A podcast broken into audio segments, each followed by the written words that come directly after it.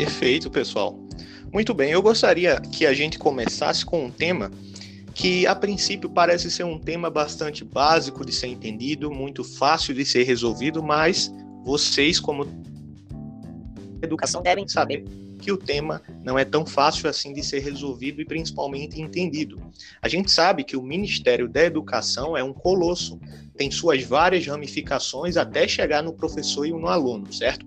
Sendo assim, o profissional da educação ele faz parte dessa enorme árvore que é o Ministério da Educação, certo? Então a primeira pergunta que eu gostaria de passar aqui logo para Davidson e logo em seguida Tarcísio também da sua colaboração.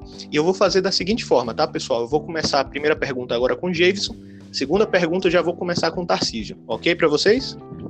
Ok, ótimo. Combinado. Muito bem. Então a primeira pergunta para Jason é o seguinte: Jason, por favor, quais os caminhos para uma estabilidade educacional no Brasil? Bem, Cleiton, a gente primeiro precisa entender, para responder essa pergunta, primeiro a gente, de forma resumida, precisa entender o contexto da educação no Brasil, né? Para aí pensarmos nas possíveis soluções, naquilo que eu entendo como professor, tanto da rede pública quanto da rede privada. Hoje, o Ministério da Educação, ele tem um investimento muito mais ampliado no nível superior, né? o que, de certa forma, contraria a Constituição Federal, que tem por luta maior combater o analfabetismo e o ensino fundamental. Sendo assim, eu creio que o primeiro caminho deve ser priorizar a educação do ensino básico, tanto o ensino fundamental quanto os ensinos iniciais, né? Os, as áreas fundamentais 1 e 2 e os ensinos básicos que a gente tem na nossa área. O, o, esse é o primeiro ponto de partida, né? O, e relevante em perspectiva a isso, eu também enxergo que diminuir né, a frequência de, de, repetições escolares e ampliar o segundo, a, ampliar a, a entrada de novos jovens nas universidades tem sido positivo, mas tem trazido consequências e consequências um tanto pouco ruim, ruins, né? É, o que se deve mesmo é focar na educação básica. E aí, além de outras coisas que a gente precisa, que é a valorização do professor no ensino básico, é, além de prestar um bom serviço para os nossos estudantes, com merenda e material didático. Então, acho que tomando esses, é, tomando esse ponto como ponto inicial, que é melhorar a educação básica do nosso país, e seguindo esse passo a passo de valorizar o professor do ensino básico é, e prestar um bom serviço no sentido de uma boa alimentação para os nossos estudantes, bons materiais, esses podem ser caminhos que tragam para nós a estabilidade educacional no nosso país. Muito bom. Tarcísio, por favor, sua contribuição. É, realmente, Jameson colocou aí um, um dos pontos que eu havia pensado também a respeito dessa estabilidade educacional. Bem interessante contextualizar para que todo mundo entenda né, a educação básica hoje ela é municipalizada. É, aliás, parte dela é municipalizada no ensino infantil, fundamental 1 e 2, né, e o ensino médio ele é da rede estadual. Isso pegando só a rede pública, porque a rede privada ela trabalha da, da maneira e de outra forma. Então, para mim, o que falta para a estabilidade educacional, é você focar no ensino básico, como o Jason falou. Segundo ponto, nós temos um fundo mais forte e permanente, né, para que a gente não fique, para quem não sabe o que é Fundeb, né, o Fundo de Desenvolvimento da Educação Básica. E esse fundo é o que mantém algumas prefeituras no que, tange a parte da educação.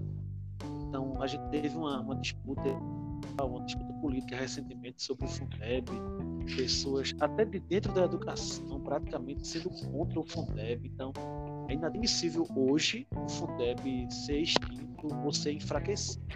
Então, esse seria o segundo ponto. E o terceiro ponto, Cleiton, Jason e ouvinte, é um ponto que eu trabalho na educação há 13 anos E eu debato muito com meus colegas, porque eu trabalho com pessoas de gerações distintas.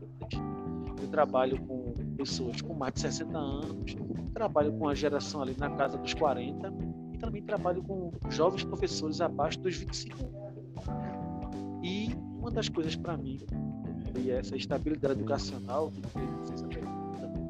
que é a questão de uma formação continuada para os professores para revisar conceitos dos professores. Que conceitos são esses?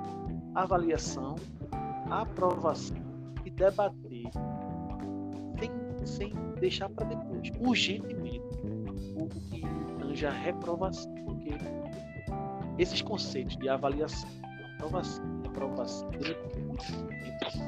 é, eles foram tratados de uma forma.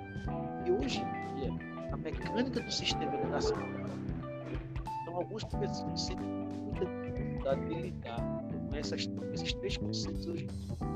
Então, para finalizar essa minha primeira participação, eu queria dizer que é, focar nos níveis básicos, é, fortalecer o Fundeb e, e fazer uma, uma formação continuada para debater temas como reprovação e aprovação seria, três elementos que melhorariam a educação no Brasil. Contando, tanto que, é, aliás, contando que quem ganhou a melhor educação do país durante algum tempo, se tratando em médio, e é uma das coisas que eu critico o governo do modelo atual, só o governo do modelo atual, que é colocar no ensino médio. O fundamental 1 e 2 e foi deixado à margem dos E aí a gente sofre no ensino médio problemas que poderiam ser evitados.